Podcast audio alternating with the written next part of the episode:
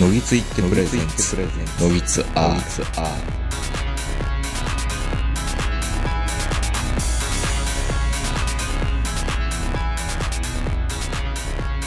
どうも皆さんこんばんは、東横名人です。本日は2021年7月の17日土曜日に収録しております。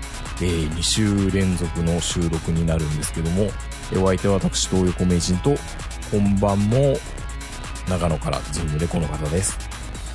はい、こんばんは、坂本です。 2週連続ですよ。うん。 うん。あの、前回はね、スタートがちょっと遅かったっていうので、うんかつ、もう、ネタねえやっていうので、うんあのー一本の収録っていう超もったいない。まあ、もったいないっていうか、普通、そういう感じじゃないんですよねそうこなのポッのドキそうなポのッドキャストポッドキャっ。ストってて。今もううんおじさんよくわかんなくて、いや、取りだめっていうことをしないでしょ普通は。いや、取りだめをしないと、うん。めっちゃこれね、取って出しでやっていくのって結構しんどいんですよ。うん。だからダメなのか。だから僕たちダメなんですかこんなことやってるかいやら。、いやダメっていうか、 うん。まあ、それが、あの、まあ、いろんなラジオのやり方ですから、別にいいんじゃないでしょうかね。まあ、僕はでも3本取って、できたら3本、1週何かあったとしても、あの、うんストックが1週分ぐらいあるぐらいが精神衛生上すごいいいなっていうのが、ずっと理想としてはあるんですけどね。まあ、皆さん、時間がきっとあるんですよ。あるんですかね。うーん。、うんもしくは、このポッドキャストにかける、その、熱意がね。いや、熱意はあるはずなんですけどね。僕も。いや、熱意はあるけど、ほら、他にもしがらみがいっぱい出てくる年頃じゃないですうか。ーんやるこ。とが。やることはそれなりにありますからね、言ってもうね。ん。で、言うてももう僕、僕の年になると、うやっぱん人生で一番大事なもんってもう睡眠になってくるので、眠たい。そうそう。だから昔のように寝る時間を削って遊ぶとか、寝る時間を削ってなんかするっていうのはもうないんですよ。うーん。うん。もうあの、睡眠がもうあの、残りの人生の時間に直結してくるので、あ、もう水木一郎理論ですね。そう。水木一郎っていうかな。水木、まあでもいや水木、水木しげるね。ごめんなさい。水木、そうそう。水木一郎 は、アニソンの方ですね。うん、そうそう。うんだから、だから本当に、はいはい。あの、睡眠、今の、あの、二十歳の頃は全然そう思わないし、30代ぐらいでも思わなかったんですけど、今はもう、睡眠を削るイコール寿命を削ってるっていう感じがしますよ。ああ、まあね。うん。まあそういう意味では、まあテレワークでだいぶ助かってるんですけどね。あの、そうそうそう夜更かしても8時ぐらいに起きてギリギリ大丈夫みたいなね。 そうそう。だから本当にね、もう今、睡眠が大事っていうのは、まあ、勝手に眠くなるんで、うん大事もクソもないんですけ ど、勝手に眠くなる。そううんですね。勝手に眠く、眠くなるから、うんでも、どう考えたって、残りの人生考えると、いやー、もう、あと何回寝れるかなっていう、カウントダウンが始まってるじゃないですか。そんな、親の顔あと何回見れるかなみたいなカウントダウンと同じぐらい、いい睡眠が今回、今後いくら取れるのいやだか。頑張っても1年間で365回しかできないんですよ。10年間で3600回。そのうち10回に1回のいい睡眠って考えると、残りの人生で300回から500回ぐらいかな、みたいな。そうやっていい布団買わされたんですか うん。いや、もう、だから夜9時半ぐらいに寝ても何の罪悪感もないんです。うんこれは眠正正当なもんなんだと。そう。眠たい時には目つぶって布団に入ると。素晴らしいね。そう。で、朝4時ぐらいに起きて、うんああ、もう目が覚めたから、なんかするかみたいな。なるほだから逆にね、逆に、朝4時半スタートでもいいですよ、僕は。ど。おー あ、そんなこと言うんだ。そう。逆にもう5時とかやったら目覚めてるから。宗教の時間みたいな時間にそう 収録するんですね。まあもう、暗いと不平を言うよりもね。もう進んで明かりをつけましょう。そうそう。もうそういう、昔やったらあの、徹夜して朝方聞いてたんですけど、最近は本当に朝早く起きて聞くみたいな感じになってるから、ああ、じゃあ5時スタートとかでもいいかもしれないですね。もう本当にね、うんもう近々農業ラジオにこうちょっと軸足が移っていきそうなぐらいな。農系ラジオの人っていつ撮ってるんでしょうね。朝朝なのかなでも夜っぽい雰囲気はしますけどね。まあ、あの方々は、まあ、いろんな、あの、そのね、あうの、ん作物にもよるんでしょうけど、うんその収穫と収穫の合間 とか、収穫と収穫とコーヒー作ってる合間とか、ああ、なんかいいな、うん。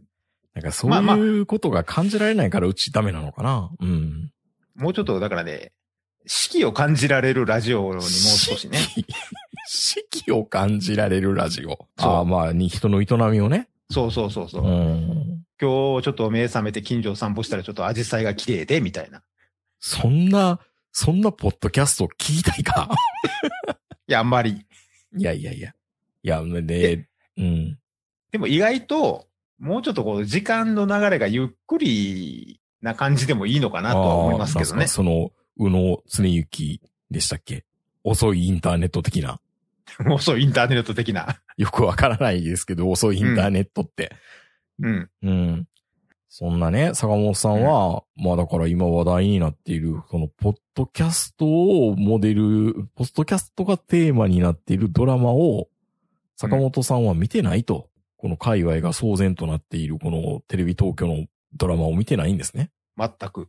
なんか話聞いてたら、坂本さん、半沢直樹も見てなかったって、本当あの、2の方ね。 ?2 を、2、見てないんですか、で、半沢直樹は別に、あの、見ようが見まいが、その1もそんなにめっちゃ真剣に見てたわけじゃないんで、あうん、いいんですけど、あ。うん。僕、ドラゴン桜の2も見てないですからね。結局。もう、めちゃめちゃ話題になりましたけどね。な全んかすごい勉面白かった。面面白白かかったんでしょったですよ。全然勉強のシーン説得力ないけど。あれスドラゴンう桜ん、最初の方は結構説得力あったんじゃなかったでしたっけ、うん今回はあんまりないですね。なんかいきなり、お前らスタディサプリで勉強しろ。そのまんまや。そのままか。 えそのまんまや。や、それ。そうなのでも、ドラゴン桜って、うん。あの、1の時とか、うんまあその前の漫画の時から、うんまあ言ってもあの、イニシャル G は結構ドラゴン桜にね、うん。おそうですよ。お世話になってるとかが推してるというか、なんか初期の頃からそのドラゴン桜は結構取り上げてたんで、うん。もう絶対この2が始まった時はこう、これはやっぱ見ないといけないなとは思ってたんですけどうも、ん。やっぱり言っても深夜のドラマじゃないですか、ドラゴン桜って。ちょっと待ってくださいよ。はい。日曜劇場って深夜ドラマだったんだ。 9九時、時9時でしょ。坂本さんからしたら寝に入る、入眠する時間そだから。うそうそうもう布団の中で見てる時間だから、ああ。まあまあ、大体ね、今のうちの母親とか義理の母親とかも確かに9時、9時か10時ぐらいに入ったらとこに入ってし、ラジオ深夜便聞きながら寝てるって言ってますからね。うん、もう深夜便っていうかね。うん。いや、だから本当にね、最近ね、夜9時以降のドラマを全く見てないんですよ。かといって、それまでのドラマ見てるかって言ったら見てないんですけど、まあ、全然ドラマ見て、ドラマも何もテレビ見てない。ブラウン管っていうか、テレビっていうもんほぼ見てないってことですか、ブラウン管に映ってるのってダゾーンとアダゾーンマゾンプレミアム、アマゾンプライ、プライムと。プライムぐらいですね。まあ、坂本さんからみんないろんな人に言われて、今年の F1 は見る価値ありますぜみたいなこと言ってたじゃないですか。うん。だかあらりもうますよついついついつい皆さんの言葉に、あの、殺されてですね、うんダゾーンのプリペイドカード買いましたよ。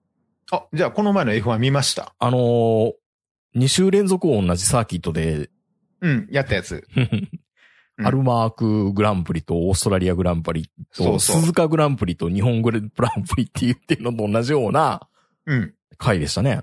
もう久しぶりにあの、安心してあの、ホンダエンジンの音を聞けたでしょ。うーん、それはよくわかったんですけど、うん。まあ、たまたまなんでしょうね。あのーオーストリアのあのーサーキットが、うん。すごいクリーンなコースだから、クラッシュも何もないじゃないですか。何にもない。な何あれインインディ、インディーカーみたいな感じみたいないうそう。だからね、うんもうね、それまではすごい面白かったんですよ。 いや、だから、え、みんなこう、まあ、まあ、モナコとかそれ見てたらやっぱおもろいでしょうな、そら。そうそう。だからもう本当にあの、レッドブルーとメルセデスがうね、ん。もう戦略とか、それからもうあの、ハミルトンとフェルスタッペンがね、うんもうどっちが早いかみたいな、もうドキドキしながら見てたんですけど、うんここ2戦 は、いやもう、マクラーレン本田を見てるような。まあ、なんか、ボッタスって性格悪いんだろう なっていうのがよくわかりましたけど。そうそうそうそうそうそう。あと、うんあと本当にね、まあ、ただ今週はまたちょっと、あの、いろいろ方式が違うので、また結果変わるんでしょうけまどあ、、シルバーストーンですよね。うん。この裏2ら辺戦はだったねの、かなうん。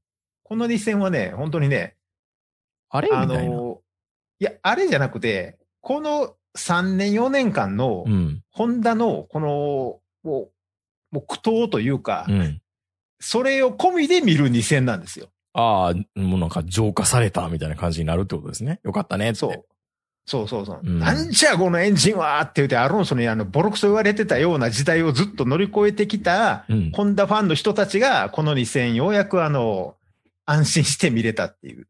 もう何が、何が悪くてもホンダのせいにされてたってことですからね。そうそうそう。サスペンションだからま悪くあてもホンダのせいだって言われそるういうだっかていうら、。そういう時代を見てた人たちは、このうん2戦は、まあ、あの、レースとしてはそんなに面白くなかったかもしれないですけど、まあ、それはそれで十分楽しめた横綱相撲をしてくれたから楽しめるっていうね。そう。もう、あの、うん特にこの前のね、あの、レースなんてう、ん。 もう、前世紀の野中和夫を見てるような競艇のようなレースでしたよ ね。1マークでトップに立って、そのままあと4周回るだけみたいな。抜かれるわけないっていう。 いや、やけにダゾーンの話になると饒舌になる坂本さんが、いかに今ダゾーンを有効に使われてるのかっていうのが。基本いや、もう基本的にね、F1 とパリーグしか見てないですし、もうそもそも今年これだけダゾーン見てるっていうのは、まあどんだけオリックスが調子がいいかっていうことそなういんでうこすけど。とですよね。そういうことですよね。うん。そう。なんかね、他にね、もうドラマなんてね、う。うん。オリックスの試合に比べたらね、見る価値ないですよ。ほうー。いや、だって、目の前で、うん。現実のドラゴン桜が起きてるわけですよ。この二十何年間ずっと最下位やった人たちが、うん。今、まさに、あの、前半戦首位でうん。終えたじゃないですか。うん。もう言うたらこれ東大の足切りを突破したようなもんじゃないですか。そうですね。うん。目の前で実際に起きてんのに、そんなドラマなんか見たって感動しないでしょ。杉本なんかどう考えたって頭悪そうやん。よかったね。バカとブスは東大に行けて。 そう。野球界の東大。そう。それが今日オールスターでホームラン打ってるんですよ。ね。あうんいや、もうね、こんなんね、あと、今年逃したらあと20年もうないから、そうか、今年限りか。もう宮内オーナーも80代ですからね、もう。そうか、宮内さんもう80になるんだ。そうですよ。だってもうあの、のオリックスグループの会長とかはもう全部降りてるわけですから、うん。ただ、唯一、オリックスバファローズのオーナーだけは降りてないんですよ、あの人。ええ野球大そう好なき、んですいやね。そう、野球大好きだから。そうそう。で、いいよメイドの土産にバファローズの優勝見してくださいって何年も前から言うてるわけですよ。 じゃあ、もうぽっくりいっちゃうかもね。優勝したらね。うん。で、もう、遺言で書いてんのかもしれないですよ。俺の道楽して悪かった。ごめん。予想打っていいから。いやいやいやいやいやいや、まあ、実際あの方がいなくなったら、まあ、うん売られてもしょうがないと思うんですけど、でうも、んまあ、優勝は見せときましょうよ、やっぱり。いろいろ言われててみんなから嫌われてるのは分かってるけど、メイドの土産にね。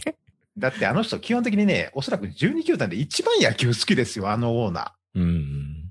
あんだけね、勝った瞬間からすすぐ売る、すぐ売るって言われたオーナー珍しいねんけど、うん。でもずっと持ってるわけじゃないですか。こんだけ弱いのに。まあ、そういうことを言い出すともうドラマの話なんか全然しちゃダメなような気がしてきて、ちょっと気が引けるんですけど。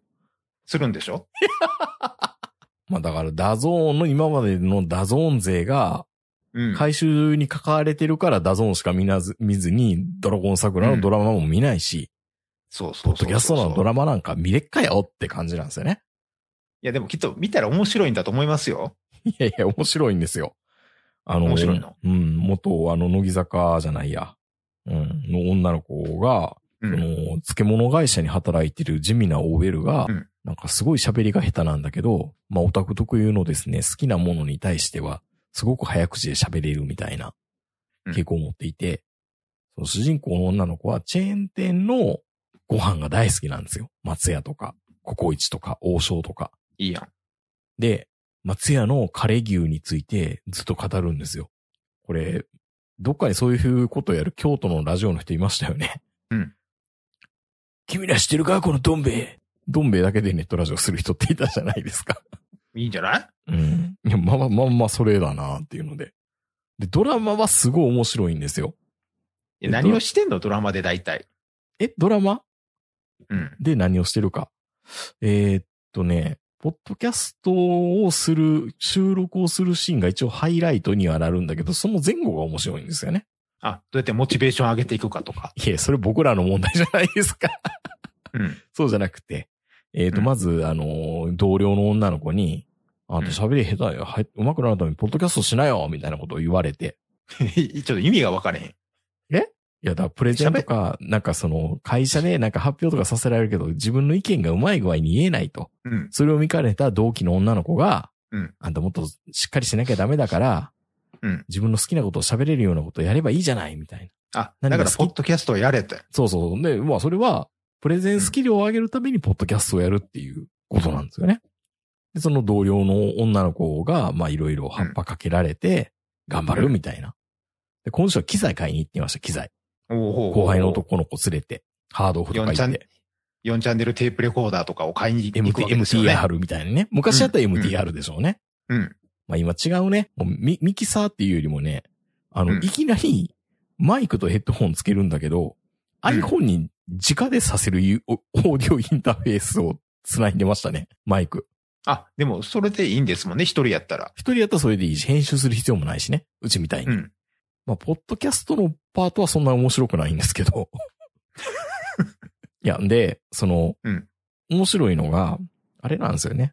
例えば今週だったら王将の回だったんですけど、王将ってみんな王将大好きですよねみたいな感じで、王将食べながら ASMR 的にこう、ハムハムハムハムっていう、まあ咀嚼音は流さないと思うけど、うんあの、こうやって、いい匂いみたいな感じで女の子、ああいう女の子が語りかけてくれるんですよ。うんなら、そういう匂いを嗅いだら、こう何宇宙せ、宇宙刑事ギャバンのあの、不思議空間って言ったらいいんですかあの、お王将に場面転換するんですよ、いきなり。暗がりの。わかります、シャ ギャ、ギャバンで戦うじゃないですか、不思議空間で。あ不思議そこ空に間で戦ってたのは確かシャリバンだったと思うんだよ。あなんシかャイダーだとい思うや。、それがね、僕ね、不思議、あれがね、よくわかんなくて、あの、うん不思議空間、不思議時空とかいろんな言い方があるんですけど、うん。あとは昔のタイヤドラマもあんな不思議空間で戦ってましたよね。あれなんていうのああいう演出のこと。スモーク焚いて。知らん、知らんわ。知らない。い やこれ僕、あれ、僕はあれは、あの、世間一般で不思議空間っていうのかなと思ったんですけど、不思議空間って調べても、なんかよくわからない居酒屋しか出てこないんですけど、 あれ、不思議空間ではないんですね。ずっと僕、不思議空間で通じるのかなと思ったら。シャイダーでは通じると思いますけシど、ャイね。シャイダーではね、うん 不思議時空とかそんなことなんですけど、まあそういうふうな不思議時空の中に入って、その王将の店員とかが、例えばね、吉田照美とかこうラジオレジェンドが出てきてくれるわけですよ。ほで、店員で、美味しいよね食べに行ってよみたいな感じで、乾杯とかするんですよね。ラジオの中で。うん。うん。頑張ってラジオみたいな。そういうレジェンドが出てくる楽しみがあったりとか。まあ、ポッドキャストの内容そんな面白くないんですけど。う。まあでも、王将とかは今更美味しいから食べに行ってって言われてもな。うん。でも、うん何こう、テレ東の深夜がお得意のですね、やっぱりこう、飯テロって言われるものをやるわけですよ。はい。ただジョブチューンよりも全然いいと思いますよ。タイアップとしては。 露骨だけど、どっちも。まあ今のとこは、あの、そのドラマの面白さの多分10分の1も伝わってきてないんですけど。うんこれが僕らの実力かな。僕の 実力。いや、実力というか、これ、テレ東のドラマって確かにね、うん。俺が最後に見たテレ東のドラマって、うん。まだ20歳ぐらいの吉田栄作のドラマやったような気がするんですけど ど。んな吉田栄作が出てるドラマ。でもね、でもね、この不思議空間で言うと、もう一個ね、同じ演出してるのがあるんですよ。ほこれ何かっていうと、8月は夜のバッティングセンターでっていう、水曜日の深夜にやってるドラマなんですよ。ど深夜ですよ、あ坂本さんからしたら。う。いや、でも、題名だけで言うと、うん。そっちの方がはるかに惹かれます。聞かれますかこれ中村徹が元プロ野球選手で、バッティングセンターの主みたいなんになってるんですよ。うんで、女子高生のアルバイトと一緒にうん、なんか悩んでる OL、おお若い働く女の人がうん、バッティングしてるシーンを見て、うんそのバッティングの傾向からその人の悩みを当てるみたいな。めちゃめちゃ面白そうやん。え、そうですかで、結え、局。だって、えバッティングの調子でう、んあその人の悩みがわかるわけでしょ。わかるみたいな。そういうことを中村徹は偉そうに言うんですけど、まあ実際にはいやいやいや、携帯の着信とかいろんなものを会話とか聞いて、うん悩みがわかるんですけど。まあまあでも、まあそれは占い師さんのね、上等手段ですけど、うんでも、例えばオリックスの杉本がそのバッティングセンターに行ったら、お前最近悩んでるなって中村徹に言われるわけでしょ。いやいやそれ、えどうしてみたいな。いや、そうじゃなかったら、占いには来んでしょみたいな。 そうそうそう。まあ、どうしたじゃあ、女性がバッティングセンター行くっていうのは何か悩んでるからってことなのかなそれ発散で。 いや、本気でうちに来てる人もおるでしょ、最近は。その、い、稲、稲村、なん、なんとかみたいな。あのそう、そうそうそう。女の子みたいなものすごいなんかもうあの、 バット担いでなんかすごい4番バッターみたいなバッティングセンターっておる、女おるやん、たまに。スラッガーみたいなやつがね。スラッガーみたいなやつが。うん。で結構当たったりするからね、死んで。確かに。気持ちいいようね。んかっこいいよね。そういう女の人ね。いや、でも、あそうの、うん申し訳ないですけど、うん。そっちのドラマはちょっと見たいと思いま見した。てください、ぜひ。で、これも面白くて、うんあの、ん女の人がいろいろ悩むんですけど、その悩みもいろいろで、うんうんまあ、一つは、第一週目は、人の仕事を、なんか、まあ、メインでは立てずに縁の下の力持ちで、なんか、中継ぎみたいな仕事をさせられるみたいな。だから。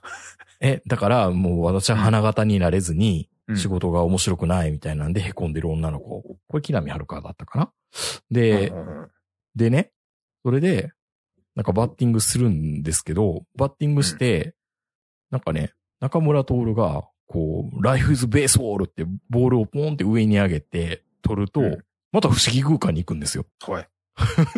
不思議空間でスタジアムに行くんですよ。はいだみんなが、その、なんだろう、中村徹はね、あの、あれ、メジャーリーグのチャーリー・シンのあの、過去みたいなユニフォームになってるんですよね。で、そこでいきなりその OL が、バッティング、あのーバッターボックスに立ってるんですよ。あ、バッターボックス、あ、その時はバッターはバッターボックスじゃなくて、えーっとね、マウンドか。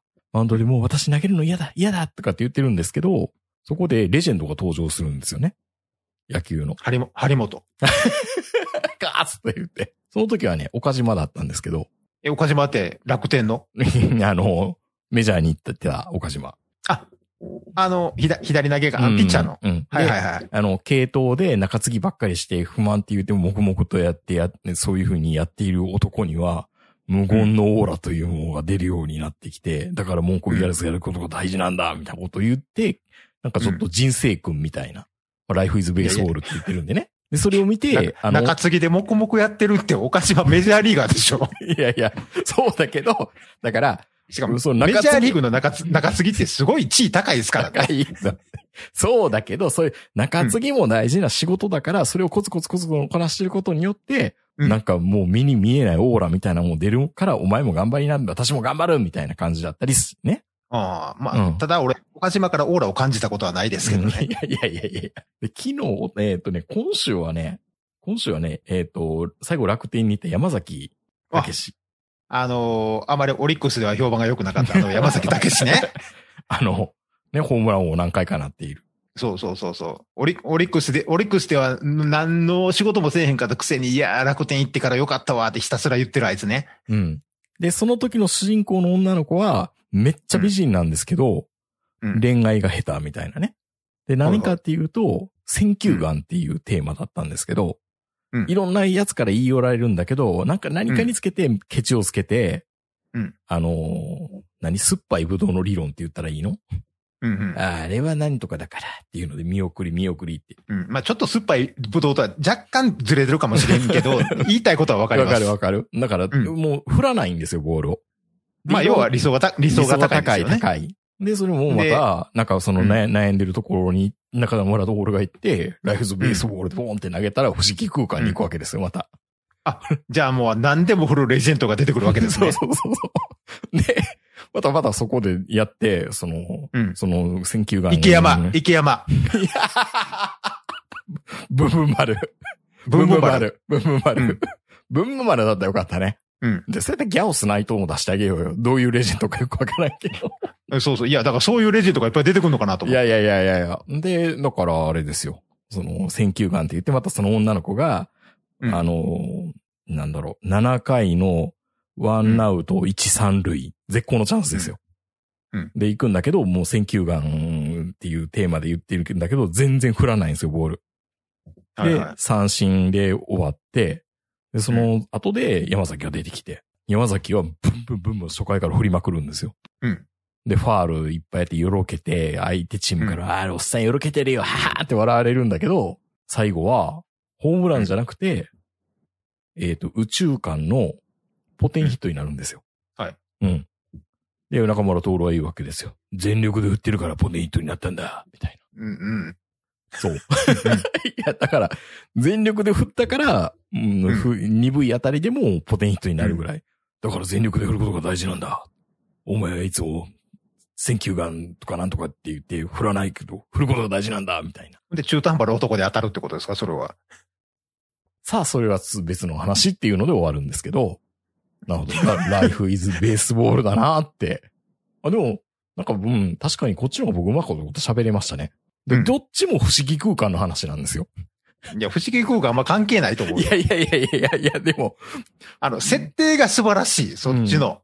舞台セット、うん、まあまあまあ。ううんん。 うん、あと、まあ、バカバカしいじゃないですか。そう。バカバはカっしいんですきよ。り言って。バカバカしいんですよ。そう、ポッドキャストの方は、なんうかん、あんまりバカバカしくないんですよ。わあ、ありがちって感じがするんですけど、バンティックセンターの方はもうバカバカしいし、設定もバカバカしいし、うん。中村徹ね、もうほぼほぼあんまり外れないでしょ。まあ、中村徹が出てくるなんかでちょっと、ちょっと、2枚目って3枚目になりつつありますからね、中村徹が。そう。多分、う中村徹が本読んだ瞬間に、本人がこれはいけるって思ったはずなんですよ。なるほど。うん。だからね、僕、中村徹は意外と信用してます。おー。湘南爆笑族以来。いやビーバーパイスグールじゃないの、うん。うん、危ないデカでもないのね。うん。っていうか、湘南爆笑族出てないけどね。うん。出てないか、確かに。うん。うん。でも好きやって言ってたから。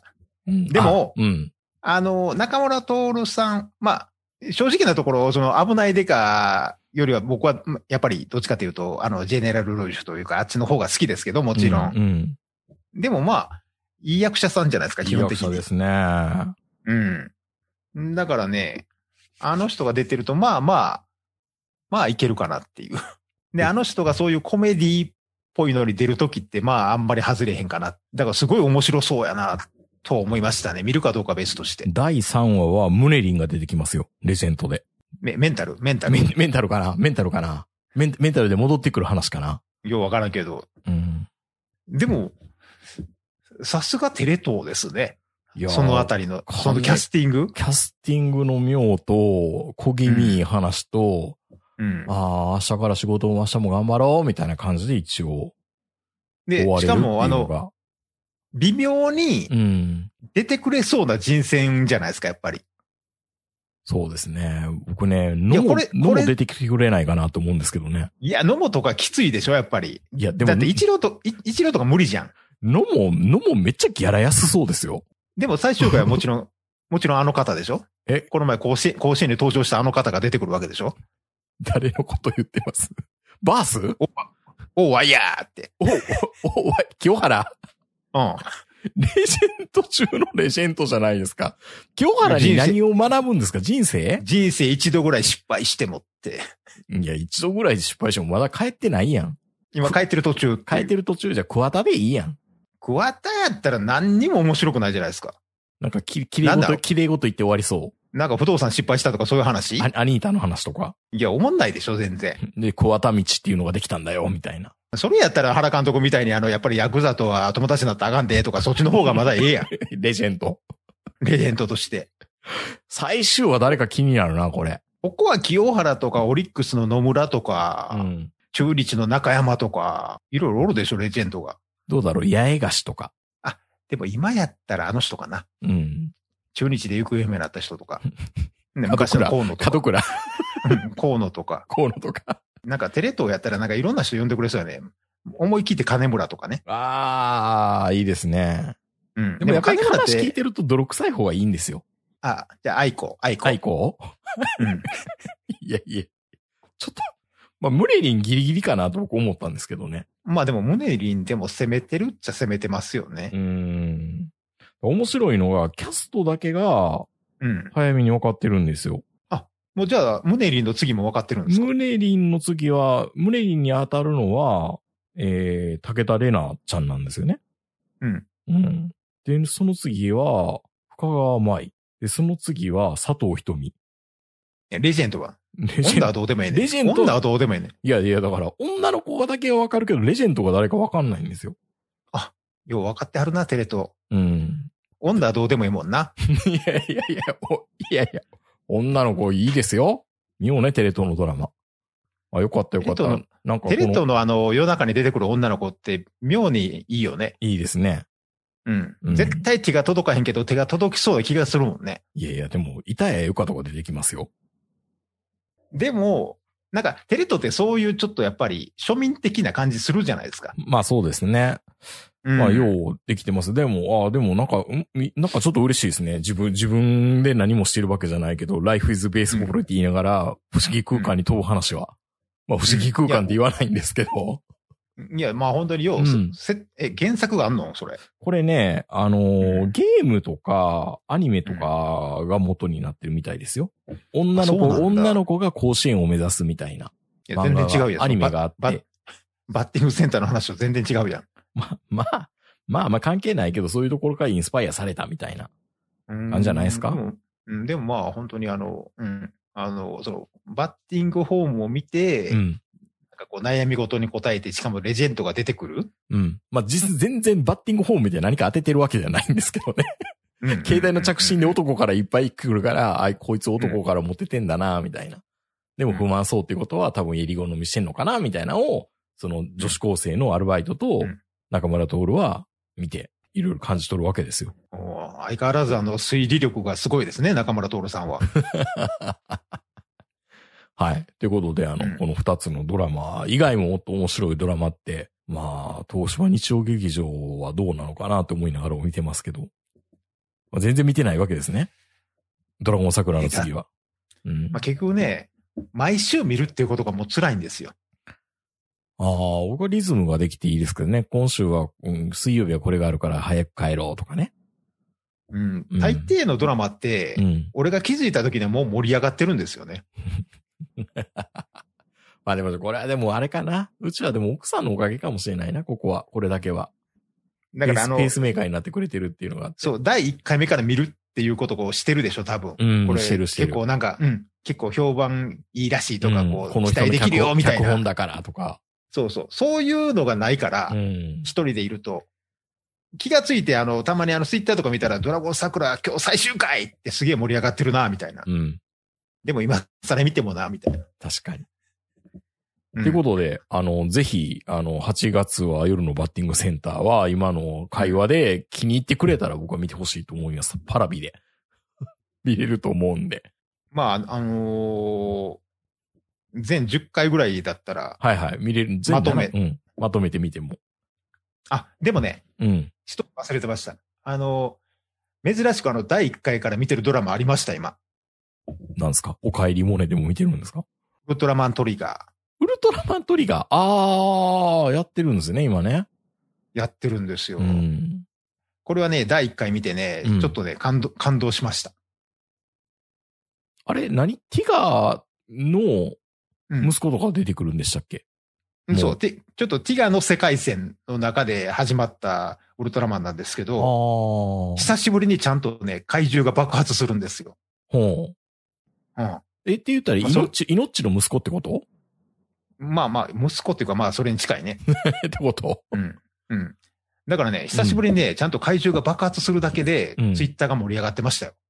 ちょっと待ってください。今って怪獣爆発しないんですかしないですよ。お金かかるから。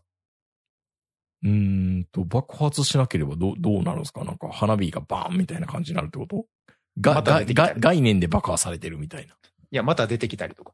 また出てくる。再利用うん。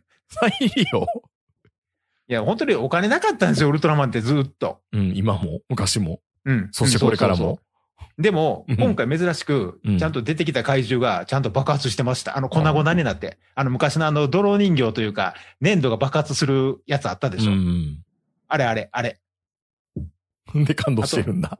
そう。あと、メトロン星人が仲間になってました。えまあ、あの、これからも見続けるかどうかはわかんないですけどえー。うね。 ん。うん。とりあえず、第1回は見たっていう。ダイヤ難しいね。まあ、坂本さんも、まあ、満足なんですよね。オリックスとホンダで。そう。俺ドラマって朝やってるからさ。キャー、まあ、キーワードは朝なんだ。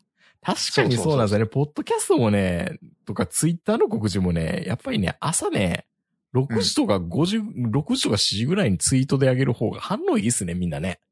うん。結構ね、みんなお年寄りになってきてね、朝早起きやね。朝早起きで、で夜何かあったかなと思ったら、ちゃんと見るんですよね、6時、6時間ぐらいのタイムラインは。うん。そんなに積み上がってないから。そわかっう。たじゃあだってこれも、ツイッターと、ツイッター、ツイッターとか見てたらみんな朝4時とか5時に書き込んでるから ね。僕らの周りがおおじさんになってきたのかな。わかった。じゃあ、今日は早く上げて、あもう朝のうん6時ぐらいには更新しとくようにします。そうそうそうそう。で、せやもうな。うんはい。ということで、あの、ドラマの話、ポッドキャストのね、お耳に編みましたらの話は、まあ、そんなにももう僕はうまいこと説明できなかったんですけど、いろんなレジェンドが出てきてくれつつ、本当ドラマとしてすごい面白いんで、ぜひ見ていただきたいなと思いますよ。ポッドキャストはまあどうかわかんないですけど、まあ、あとは中村トーンネスは、ぜひ、はい。あれで面白いって思ってもらえれば、うん。レジェンドが誰が出るのか予想するのが楽しいかな。そうですね。うん。ということです。えー、今日はドラマの話をしました。みんな見てほしいですね、いろんなもんね。はい。それでは皆さんおやすみなさい。さよなら。さよなら。